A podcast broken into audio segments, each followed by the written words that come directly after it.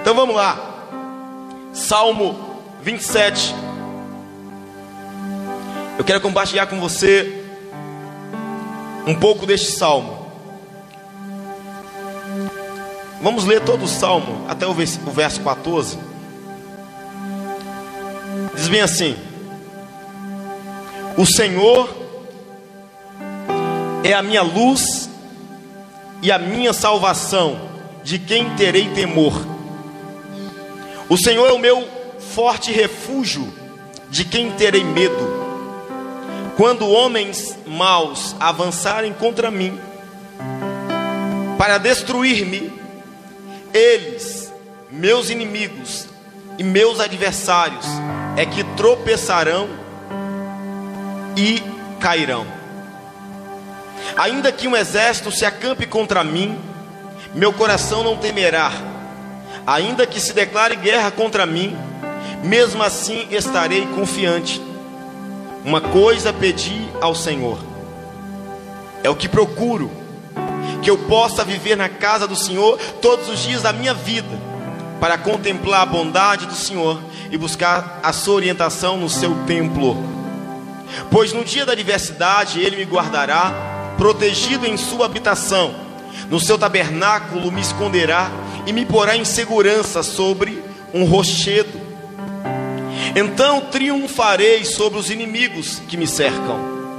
Em seu tabernáculo oferecerei sacrifícios com aclamação, aclamações, cantarei e louvarei ao Senhor. Ouve a minha voz quando clamo ao Senhor. Tem misericórdia de mim e responde-me. A teu respeito, meu coração, a teu respeito diz o meu coração: busque a minha face. A tua face, Senhor, buscarei. Não escondas de mim a tua face não rejeites com ira ao teu servo. Tu tens sido meu ajudador.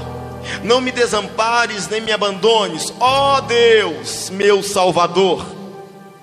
Ainda que me abandonem pai e mãe, o Senhor me acolherá.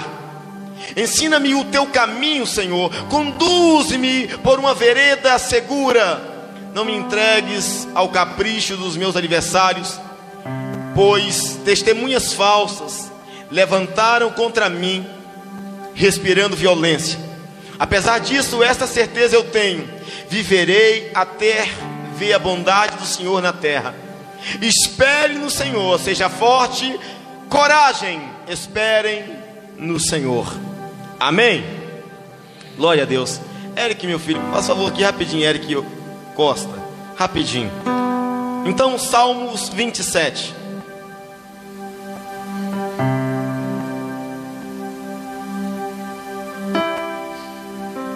Salmo 27. Vamos lá. Irmãos amados, nós estamos vivendo um tempo de muitas complicações. Hã? Estamos vivendo dias difíceis, tenebrosos. Estamos diante de um momento em que o mundo virou-se de cabeça para baixo. O mundo, as nações gemem clamam, perecem por causa de um vírus chamado Covid-19. Tudo parou, ou quase tudo parou. Infelizmente, escute bem, olhem para cá, direção, foque. Infelizmente, muitas pessoas perderam esta guerra, muitas morreram. E eu quero aproveitar esta oportunidade para deixar as nossas condolências para as famílias que perderam entes queridos, para as famílias que enterraram seus parentes, seus familiares. Tem muita gente sofrendo, tem muita gente chorando. Provavelmente você não passou por isso. Eu não passei por isso. Mas muitas pessoas no Brasil e no mundo choram por causa desta pandemia que ceifou a vida de muitas pessoas, de muita gente. Escute bem. Para aqueles que foram, para aqueles que faleceram,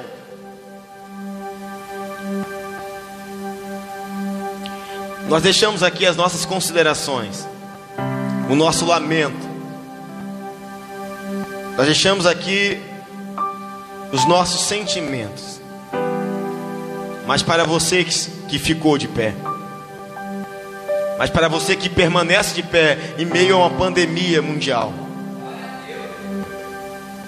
Mas para você que ainda é guerreiro, mas para você que ainda é guerreira, continua respirando sobre a terra.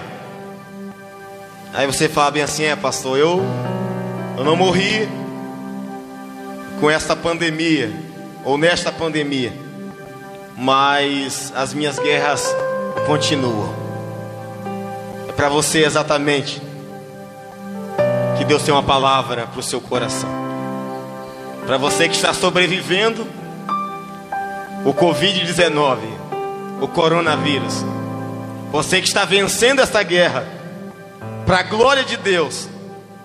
Mas eu sei que mesmo de pé, as nossas guerras, as nossas lutas, as nossas dificuldades, os infortúnios da vida estão aí.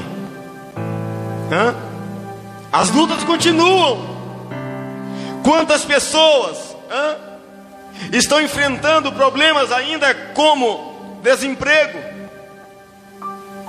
como dívidas, medo, desespero, como fome, como abatimento emocional como esfriamento espiritual. Eu sei que você está de pé, mas muitos de nós estamos enfrentando esses males. Quantas pessoas desviaram na fé? Quantas pessoas têm, têm o básico em sua casa, o arroz e o feijão? Eu sei que as suas guerras continuam. Quantas traições nos casamentos em meio à pandemia, ou foram descobertas em meio à pandemia. Quantas separações, divórcios aconteceram e estão acontecendo nessa pandemia, ou seja, você que está de pé, continua enfrentando, lutando tantas guerras. É para você, irmão, é para você, irmã. Você que está de pé, você disse: Deus, obrigado, porque eu não morri. Mas no, no, seu coração, no seu coração você diz: Deus, mas está doendo. Eu não tenho dinheiro para pagar uma conta de luz. Eu não tenho dinheiro para poder pagar uma conta de água. Meus cartões viraram bola de neve. Meu nome foi para o Beleléu. Eu estou apertado, estou desesperado. Perdi emprego. É para você esta mensagem de hoje. Porque estes males que eu citei, para a maioria da população, principalmente brasileira, estão enfrentando todos esses males citados. Mas escute bem, eu não estou aqui dizendo, não estou afirmando que o Covid-19 que trouxe esses problemas, não. São problemas que já existiam, eu sei disso. Mas eu estou afirmando que esta pandemia ela intensificou, ela potencializou os problemas. Os problemas nessa pandemia para muitos acumularam, se acumularam, se amontoaram Sabe, eu tenho certeza que para muita gente que se encontra com algum desses problemas citados, alguns já chegaram ao ponto de dizer o seguinte: Pastor, eu estou vivendo tantos, tantos, tantos problemas que eu já nem sei mais o que pedir. Eu já nem sei o que pedir, pastor. Eu já perdi o sentido do que é prioridade para mim. Eu não sei hoje qual problema que afeta a minha vida é mais importante. Eu não sei o que priorizar para resolver, porque eu estou vivendo um caos. Eu estou com um acervo, com um acúmulo de problemas em minha vida. Mas Deus, Ele te trouxe aqui esta noite para te dizer, guerreiro, guerreira, você está de pé? Você respira? Se você tem o seu coração ainda batendo, é sinal que Deus está dizendo: você está sobrevivendo à pandemia e também vencerá as suas crises, as suas guerras, as suas aflições. Tem de bom ânimo, vai dar tudo certo. Precisamos, precisamos, neste momento difícil, Precisamos organizar nossa mente. Fala bem assim: eu preciso organizar a minha mente. Eu reconheço, são muitos problemas, mas eu não vou perder a cabeça. Eu não vou me desesperar. Eu vou me organizar. Amém. Nós vamos vencer, nós vamos romper nós vamos conquistar, nós vamos galgar lugares mais altos e maiores. Amém? Amém, amém. Estou pregando para uma igreja fervorosa, um povo que ama Deus. Aleluia. Irmãos amados, nesse texto que lemos, Salmo 27. Este salmo é um salmo de Davi. Davi, o rei, Davi o poeta, Davi o profeta, Davi o músico, Davi o pastor de ovelhas, Davi o homem chamado biblicamente como o homem segundo o coração de Deus. Este salmo, ele vai nos mostrar, ele vai nos alinhar, ele vai trazer para nós um entendimento mais claro que nós podemos, em meio a tantos problemas, nós podemos agir com sabedoria. Nós podemos romper com sabedoria. Nós podemos vencer com sabedoria. Não importa a quantidade de problemas que você esteja enfrentando. Não importa tantas objeções, tantos empecilhos sobre a sua vida, não importa. Neste salmo, nós aprenderemos que em meio a tanto caos é possível agir e vencer com sabedoria. Precisamos organizar a nossa mente espiritualmente falando. É interessante que a palavra espi, espiritualmente nós podemos dividir em duas palavras, espiritual e mente. Ou seja, esse texto vai nos ensinar a ter uma mente espiritual.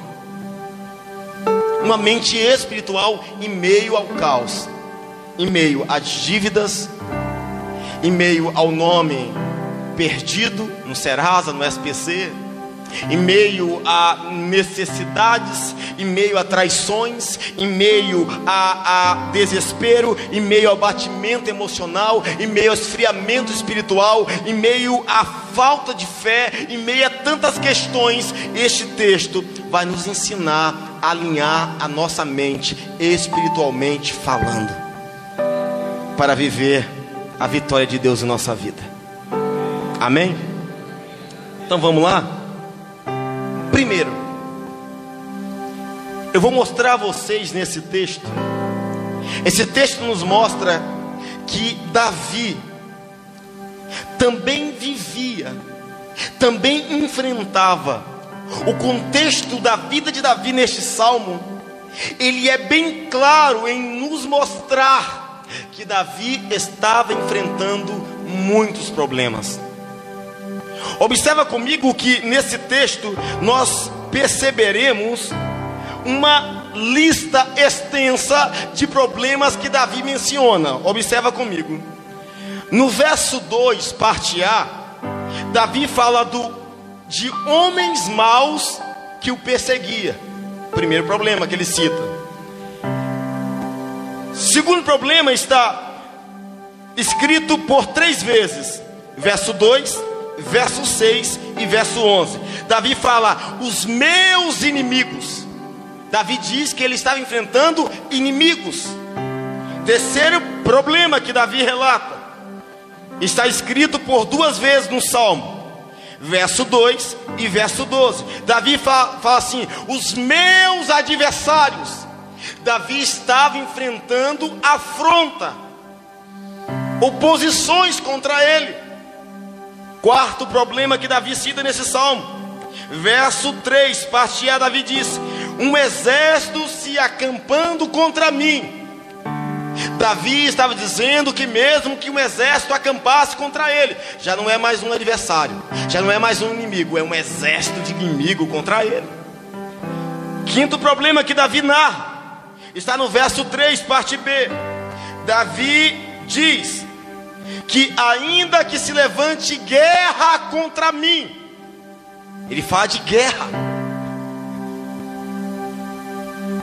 Davi também diz, o sexto problema que ele narra, está no verso 5, parte A. Ele disse assim: no dia da adversidade, no dia da luta, do problema, da aflição. Sétimo problema que Davi nos mostra está no verso 10. Davi fala sobre abandono familiar. Ele diz: Ainda que meu pai ou minha mãe me abandone. Olha quantos problemas Davi cita. Oitavo problema, verso 12, parte A. Davi disse que estava se levantando contra ele testemunhas falsas, caluniadores, em meia guerra em meio ao medo. E pessoas se levantavam para falar mal de Davi, para caluniar Davi. Observa a guerra, Marcos, que esse homem está vivendo. Nono problema está no verso 12, parte B. Davi fala sobre que as testemunhas falsas respiravam violência contra ele, ou seja, o povo odiava Davi mortalmente. E eu te faço uma pergunta: como sobreviver em meio a tantos problemas?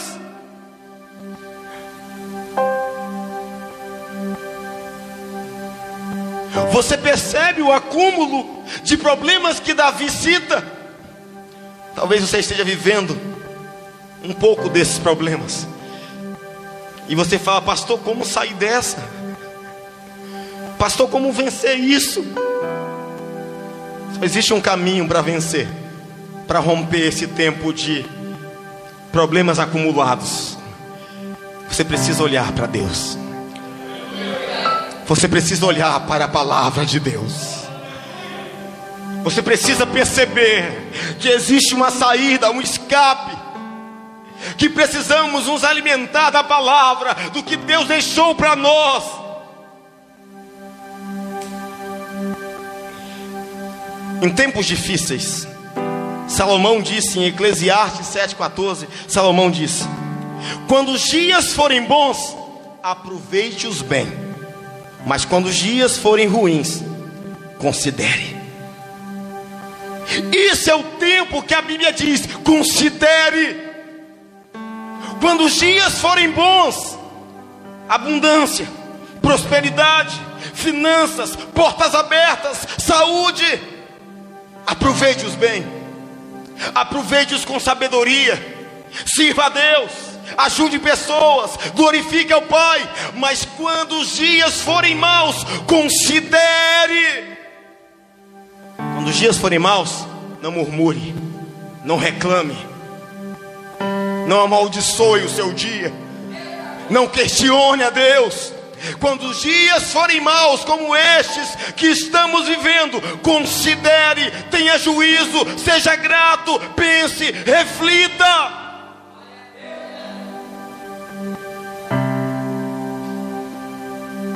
O povo de Israel, o povo hebreu é um, um grande exemplo de pessoas que não souberam reagir no tempo difícil. O povo de Israel ficara 430 anos no Egito como escravo. Até que Deus o tirou de lá com um braço forte, dando uma liderança a Moisés.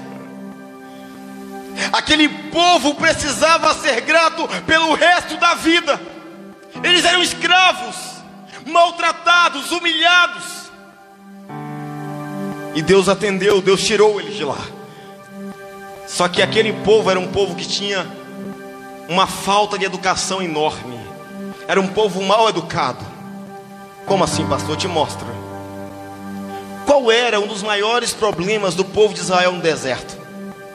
O maior problema do povo de Israel no deserto não era as necessidades que apareciam. Não era. Todos passam por necessidade. No Egito eles tinham mais dificuldades ainda. No Egito eles não tinham, no, no Egito eles não reivindicavam, eles eram escravos e pronto, acabou. No deserto eles eram livres para caminhar com Deus. Mas sabe qual era o maior problema do povo no deserto? Que olha só, pensa, eles já eram livres. Então diz a Bíblia que o primeiro problema que surgiu foi o que? O mar vermelho. O primeiro problema que eles vão enfrentar é o mar vermelho. Pensa, os caras foram escravos. Agora eles estão diante do Mar Vermelho, mas eles já tinham visto as dez pragas que Deus realizara no Egito.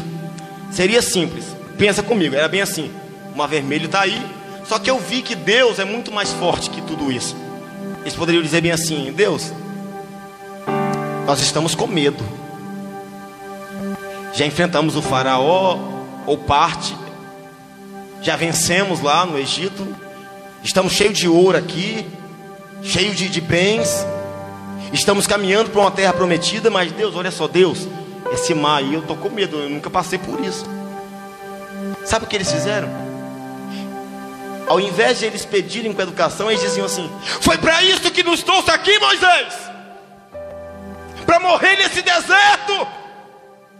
Será que não tinha túmulo suficiente no Egito? Você tem, tem cabimento agir dessa forma? Não. Precisamos aprender a agir com sabedoria no tempo do deserto da vida. Precisamos aprender a se comportar diante de Deus nessa pandemia, gente. Certamente você está enfrentando problemas novos para você. Mas você já viu o que Deus fez antes por você você experimentara milagres, você já presenciou o que Deus já fez. Então sejam educados, falam Deus, a pandemia está doendo, Deus, essa, essa quarentena está difícil, Deus, mas por favor, Senhor, para a glória do Teu nome, abre esse mar para nós, abre esse mar para nós. É isso, é desta forma que Deus quer que você se comporte. Novamente, abre parênteses, o maior problema do povo no deserto não eram as necessidades que apareciam, necessidades todo mundo passa, era a forma que eles se comportavam diante das necessidades. Diz a Bíblia que eles estavam com fome, sentiram fome. Eles poderiam dizer: Moisés, será que Deus não arruma um churrasco aí para nós? Não. Olha, olha, olha a diferença do pedido, Moisés. Será que Deus não, não consegue alguma coisa diferente para a gente mastigar aqui, não, Moisés? Seria legal isso. Eles disseram: Moisés, lá no, lá no Egito, pelo menos eu tinha alho, pepino e cebola. Aqui não tem nada nesse deserto, vamos morrer de fome. Olha só a mentalidade inescrupulosa que o povo tinha diante de Deus em momentos difíceis. Faça assim, seu irmão, a pandemia está difícil. Seja educado diante de Deus. Peça com sabedoria. Vamos aplaudir o nome do Senhor bem forte, irmão.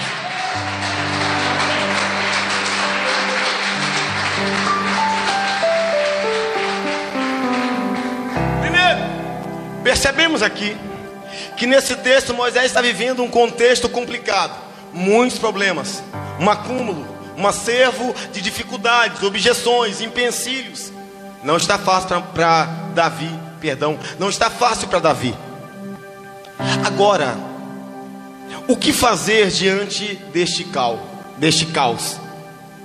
Ah, como devemos nos portar diante de tantos problemas? Vamos lá. O texto vai nos mostrar o seguinte: o Salmo, no Salmo 27, aprenderemos com Davi lições preciosas. Aprenderemos a tomar atitudes que nos levarão a vencer nesse tempo de crise, que nos levarão a vencer nesse tempo de pandemia, que nos levarão a vencer nesse tempo de caos. Vamos aprender com Davi, ok? Primeiro, Davi tinha vários problemas na vida, como você, como eu. Ele enfrentava problemas, ele era homem. Mas como Davi venceu estas guerras? Este salmo nos mostra. Primeiro, primeiro conselho é: para você vencer nesse tempo de problema, nesse tempo de caos, nesse tempo de objeções, primeiro, não priorize os problemas, priorize a sua fé em Deus. Posso repetir? Quer vencer em meio a tantas turbulações, tribulações, a tantas turbulências? Não priorize, não priorize os problemas. Priorize a sua fé em Deus. Quer que eu te mostre?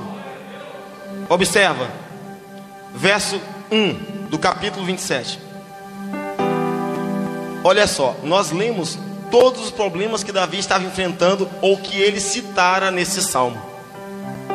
Agora você observa que, mesmo em meio a tantos problemas citados, Davi não abre o salmo falando do problema. Davi tinha uma lista extensa para falar. Ah, Deus, os inimigos, adversário. Ele poderia entrar falando a respeito das dificuldades. Davi não. Ele prioriza entrar na presença de Deus, declarando a sua fé, não os seus problemas. Vamos ler? Verso 1 diz assim: Davi diz: O Senhor é minha luz e a minha salvação, de quem terei temor? O Senhor é meu forte refúgio, de quem terei medo? Davi, ele prefere declarar sua fé em Deus. Tem gente, irmãos, que em meio ao problema só fala do problema. Eu vou lembrar uma frase que eu trouxe aqui numa mensagem, não desanime. Você pode assistir em casa depois, em nossa página. Você precisa parar de dar ibope nos seus problemas. Tem gente que só fala da desgraça que ele está vivendo, irmão. Ele acorda falando da desgraça. Ele, ele vai almoçar falando da tragédia. Ele janta falando da, das perdas. Ele dorme, ele tem pesadelo à noite com as desgraças da vida que ele passou. Tem gente assim, tem gente que você vai receber na porta da igreja. Tem vezes que vou receber as pessoas na porta da igreja e eu quero dar aquele sorriso. E aí, meu irmão, como você está? Alguns dizem assim: Estou indo, né, pastor? Você não sabe como é que está a minha vida. Rapaz, irmãos, não dá para mim. Me desconstrói, sabe? Me desestrutura. Porque existem pessoas que estão focadas mais na desgraça da vida no que as coisas boas que Deus já proporcionou a eles. Davi tinha tanto problema para falar. Ele poderia abrir o salmo dizendo: Os meus inimigos, meus adversários, a, a minha família vai me abandonar. Não.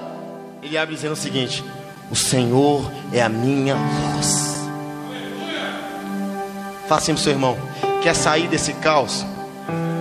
Não dê mais ibope ao caos, dê ibope a Deus, a sua fé.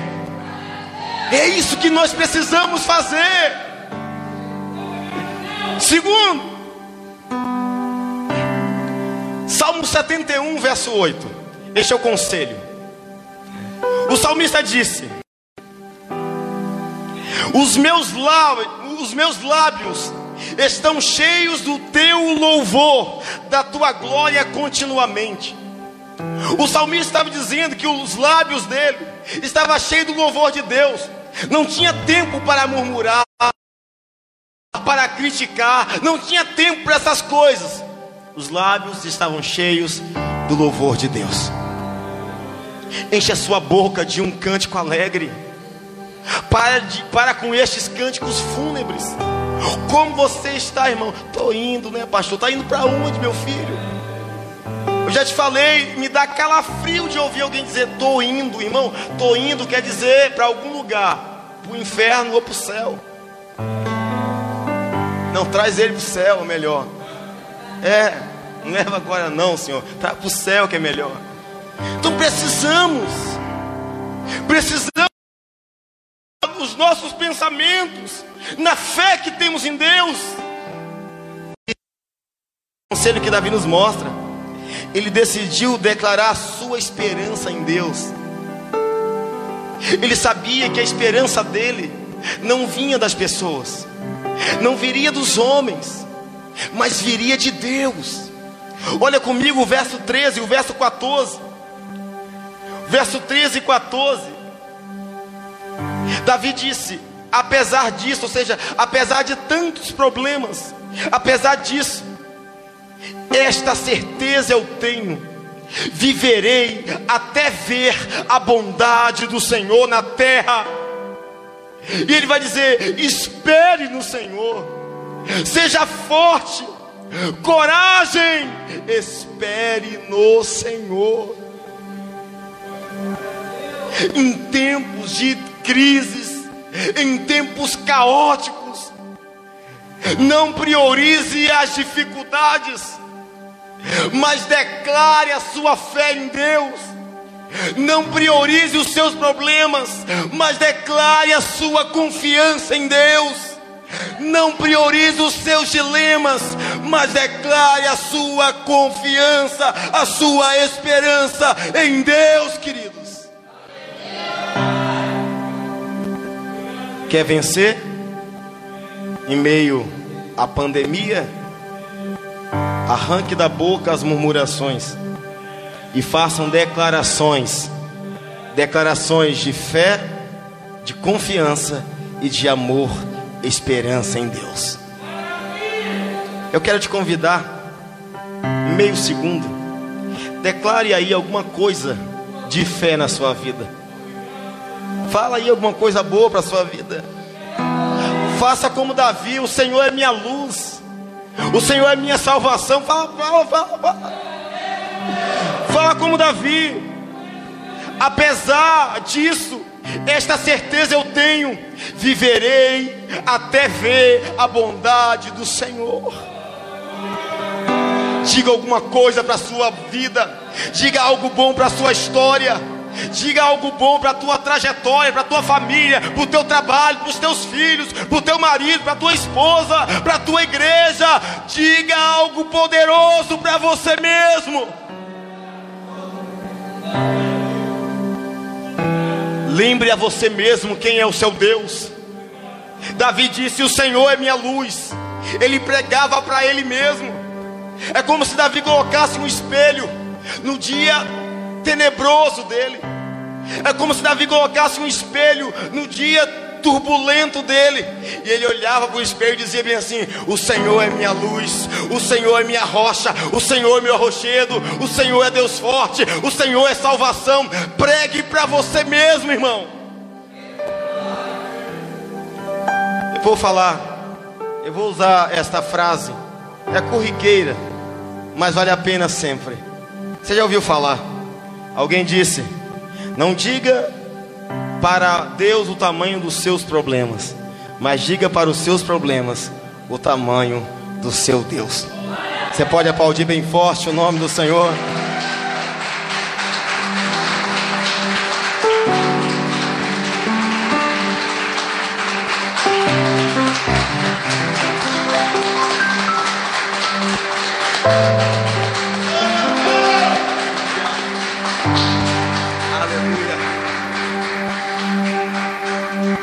Estamos diante de um texto, esse texto está sendo esmiuçado, exaurido por nós.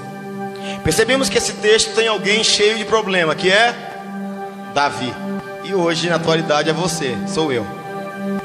Percebemos que em meio aos problemas, Davi nos ensina algo. Não priorize os problemas, priorize a sua fé. Declare a sua confiança em Deus. Declare a sua esperança em Deus. O segundo conselho que Davi nos mostra, mediante a palavra de Deus, é: não priorize qualquer coisa, priorize as coisas de Deus. Em meio a tantas crises, não priorize qualquer coisa, priorize as coisas de Deus. Eu posso abrir um parêntese? Posso abrir um parêntese? Não quero ofender ninguém. No tempo que se alarmou a doença, a pandemia, muitos tiveram mais medo da pandemia do que da graça, do que do poder de Deus.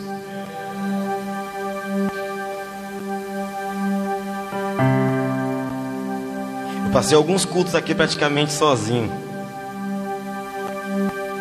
Eu, minha esposa e três, dois meninos louvor e um filmando.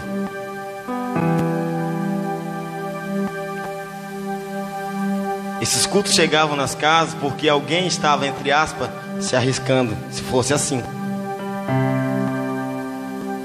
Nesse tempo de pandemia, eu recebi pouquíssimos telefonemas ou mensagem de alguém dizendo assim: Pastor, no que posso servir?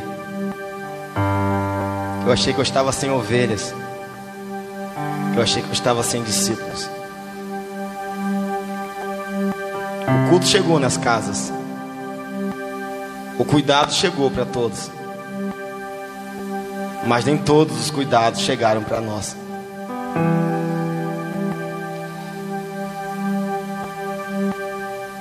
Em tempo de labutas, objeções, empecilhos, não priorize qualquer coisa, priorize as coisas de Deus.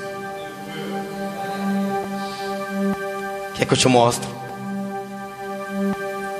Davi tinha tanta coisa para pedir. Eu trouxe um relato de nove problemas, mínimo, que ele cita no Salmo 27. Ele poderia pedir: Deus, eu me dá vitória contra os inimigos. Deus, não deixe que minha família me abandone. Deus, não deixe que eu morra na guerra, que eu morra na guerra. Mas em meio a tantos problemas que ele vivia, ele poderia estar confuso em saber o que seria prioridade para ele resolver. Mas sabe o que ele pede? Em meio à guerra, em aos inimigos, em aos adversários, em meio exército contra ele, em meio a homens perversos, em meio a adversidades, em meio a abandono familiar. Sabe o que ele pede? Vamos observar. Verso 4. Verso 4. Davi diz: uma coisa pedi ao Senhor, é o que procuro. Em outra versão diz: e que buscarei, que eu possa viver na casa do Senhor todos os dias da minha vida, para contemplar a bondade do Senhor e buscar sua orientação no seu templo. Em tempos de guerras, não priorizem qualquer coisa, priorize as coisas de Deus. Você lembra daquele desenho? Aladim? Fizeram agora o filme, a longa-metragem, o longa-metragem, o Aladim. Que o moço achava, encontrava a lâmpada. E poderiam fazer quantos pedidos? Três pedidos. Pediu, acabou. Davi não precisa de três pedidos. Davi não precisa de opções. Davi não precisa de outras possibilidades. Olhem para cá, igreja. Ele estava vivendo muitos problemas. Alguém diria: Meu Deus, o que, que eu escolho resolver primeiro em meio a tantos problemas? Davi não precisou de opções. Davi tinha uma lista extensa de problemas, mas Davi não tinha uma lista extensa de pedidos.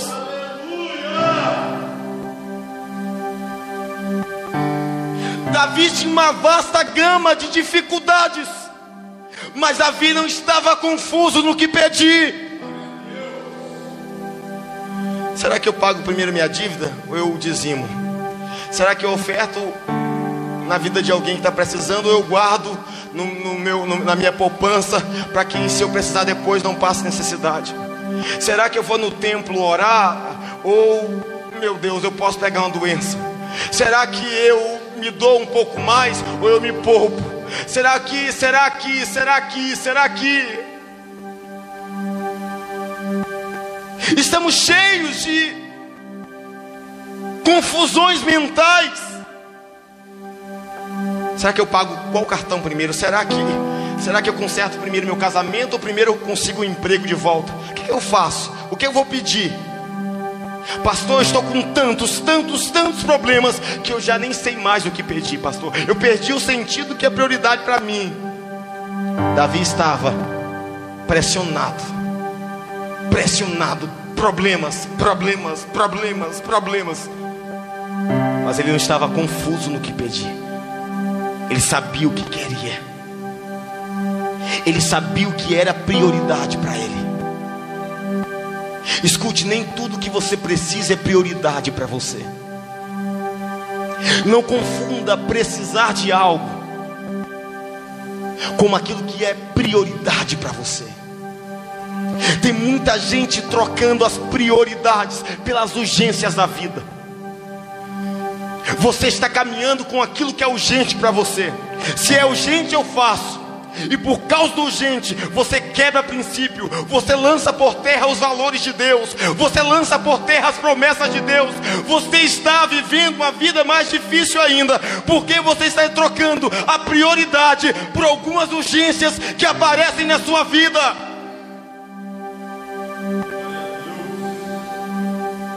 Davi não vive pelo, pela, pela urgência que aparece, ele vive pelo propósito, pela prioridade da vida dele.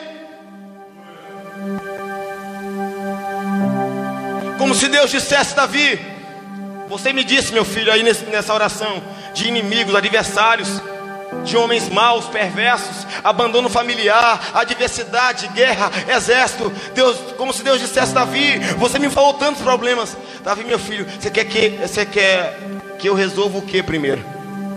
O que você quer que eu faça primeiro? Deixa eu pensar aqui, Senhor. Deixa eu pensar aqui, deixa eu pensar. Você é Davi nessa noite. Você tem muitos problemas? Que problema você quer resolver primeiro? Qual é a prioridade que você tem em sua vida em meio a esses problemas que você vive? Deixa eu pensar aqui, deixa eu pensar. Davi não pensa. Da, da, Davi não vai titubear. Ele não vai gaguejar. Ele é reto, ele diz: em meio a tantos problemas, uma coisa. Quantas coisas? Uma coisa eu pedi ao Senhor, e esta uma coisa eu buscarei. Eu buscarei. Quais são as suas prioridades?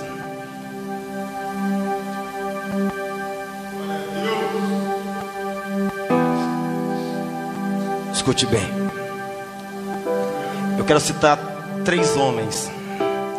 Três homens que também viveram guerras tamanhas. E precisaram decidir, precisaram priorizar o que eles queriam solucionar primeiro. O primeiro que eu quero citar é Moisés, Êxodo 33. Sabe aquela promessa que Deus tinha da nova terra chamada Canaã? Então, o sonho do povo de Deus no deserto era chegar até Canaã. Era o sonho deles. Eles estavam caminhando 40 anos para chegar até Canaã. 40 anos. Olhem para cá. Chegou um, um, certo dia que Deus chamou Moisés tete a tete como líder do povo. E Deus disse assim: Olhem para cá, olhem para cá. Isso, olhem para cá. Deus chamou Moisés como líder do povo e disse assim: Moisés,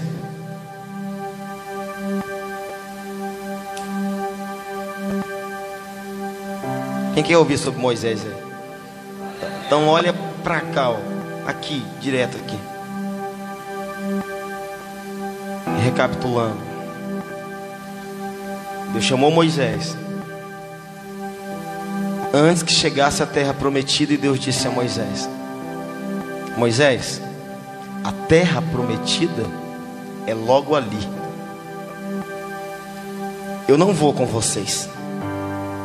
Eu enviarei um anjo com vocês, porque se eu for com vocês, Moisés, eu os destruirei no caminho, porque este povo é um povo de coração endurecido, é um povo de coração obstinado. Então, Moisés, a terra está ali. Se é isso que vocês sonham, vão para a terra prometida. Sejam felizes lá, mas sem mim. Eu não vou com vocês. Moisés tinha uma decisão a tomar, como Davi tomou. Moisés poderia aceitar, sim, Deus, a terra é nossa. Deus disse: é sua, é de vocês, podem ir. Talvez muitos de nós iria.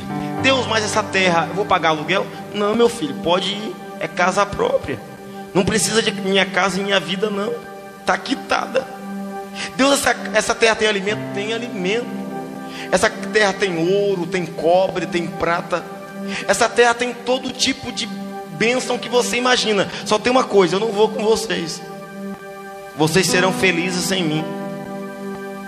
Sabe o que Moisés decide? Capítulo 33 de Êxodo, Moisés disse assim: Senhor, não me mandes ir a lugar nenhum, se o Senhor não for comigo. Está entendendo?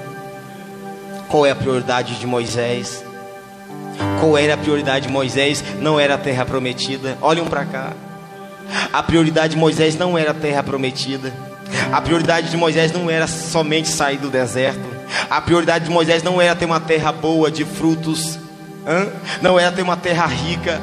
A prioridade de Moisés era a presença de Deus.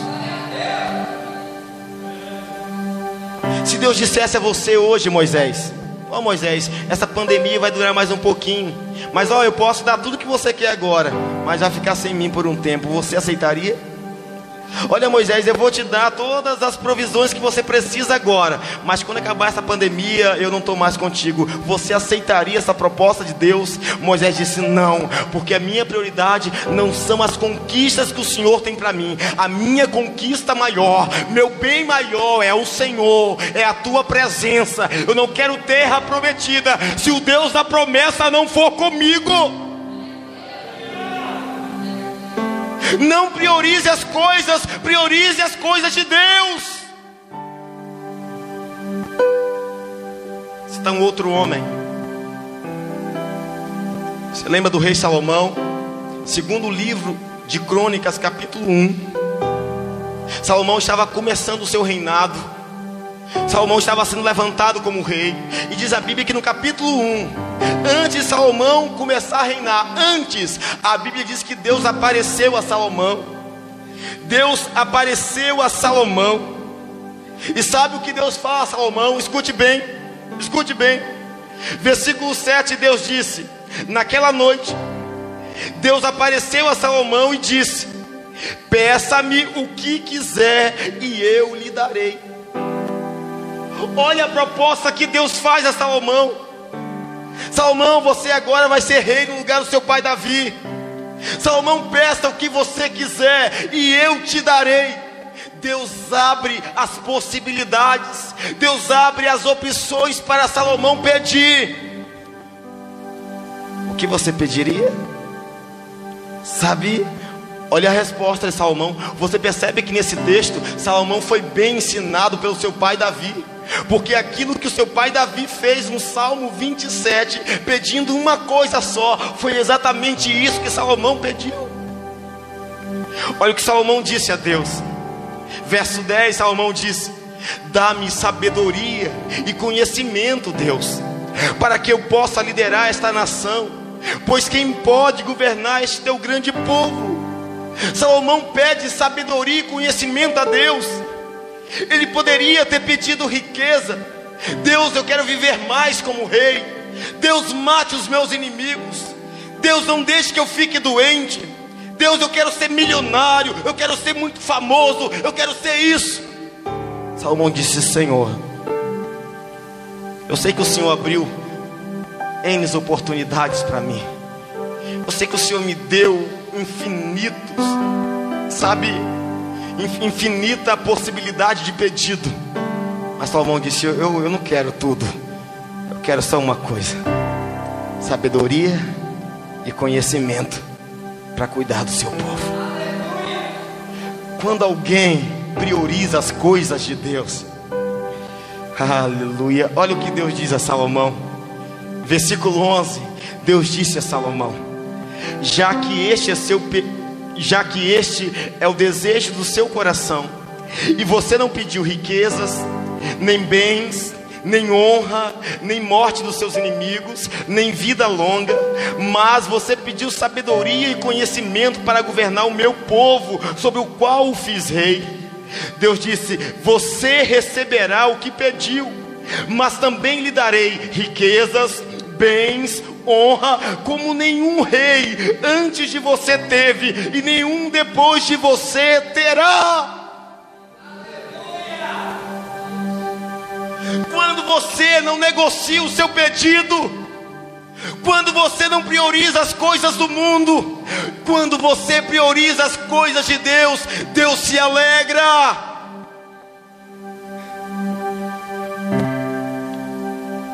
O que você deseja? Você quer ser o homem mais rico do mundo? Ou você quer ser um servo de Deus amado e reconhecido por todos?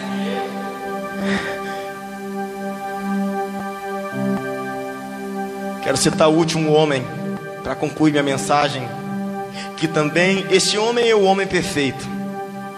Este homem é o homem que está acima de todo homem, de todo nome e de toda criação.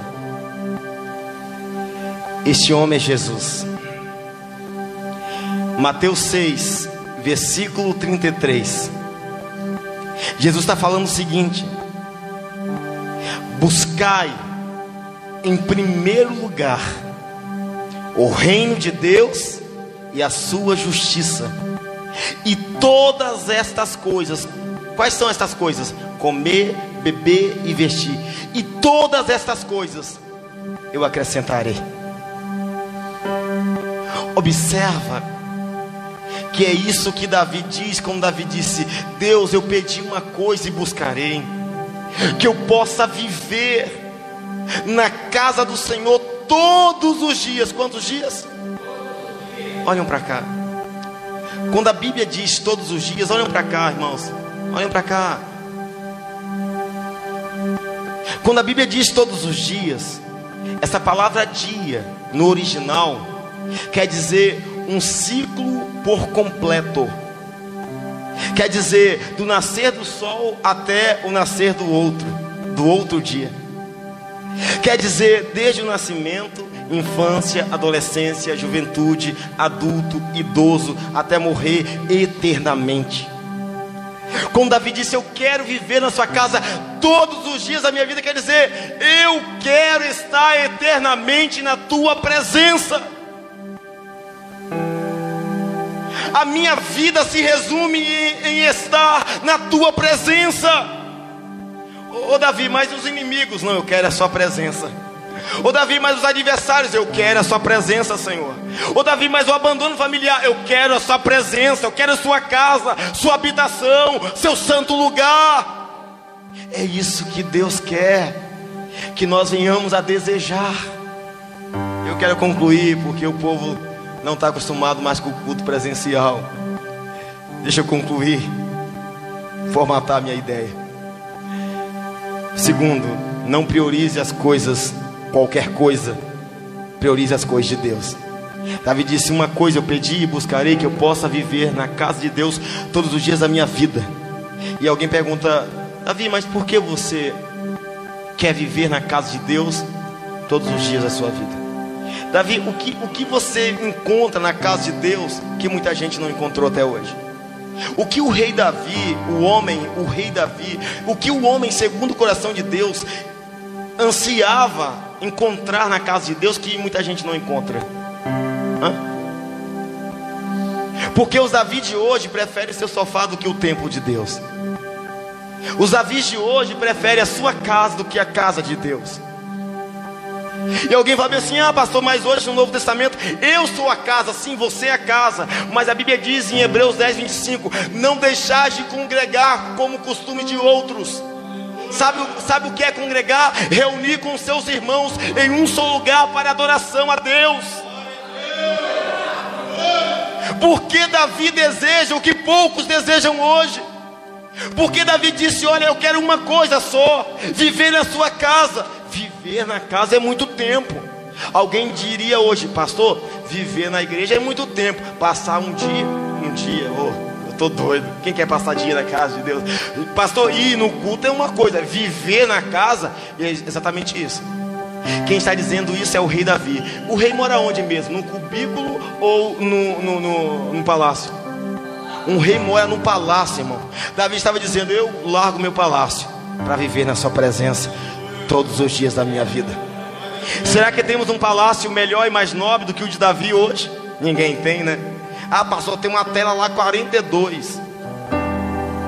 Você não tem o ouro que Davi tinha. Nós não temos a fama que Davi tinha. Nós não temos a sabedoria que Davi tinha. Nós não temos o reinado que Davi tinha. Mas ele disse: Eu abro mão de tudo isso para que eu possa viver na sua casa todos os dias da minha vida. E porque ele queria viver na casa de Deus, quero concluir. Primeiro ele diz: para contemplar a sua bondade. Davi disse que na casa de Deus é lugar de contemplar a bondade de Deus. Nesse lugar aqui que muitos ficam dispersos, Davi disse: na casa de Deus não é lugar de dispersão. Casa de Deus é lugar de contemplar a bondade de Deus. É Davi está dizendo isso. Ele disse: Eu quero viver na sua casa para, primeiro, contemplar a sua bondade. Ou seja, quando você vem na casa de Deus, você contempla que Ele é bom. E segundo, ele diz: Para aprender no seu templo. Esse lugar que você está, Davi disse, é o lugar que eu aprendo. É o lugar que eu aprendo. Este lugar é a escola de Deus para aqueles que têm um coração aberto. Este é o lugar para aprender e contemplar a bondade do Senhor. E eu quero te apresentar nessa noite a oportunidade de voltar a contemplar a bondade do Senhor e aprender no teu santo templo. Quero te convidar a se colocar de pé.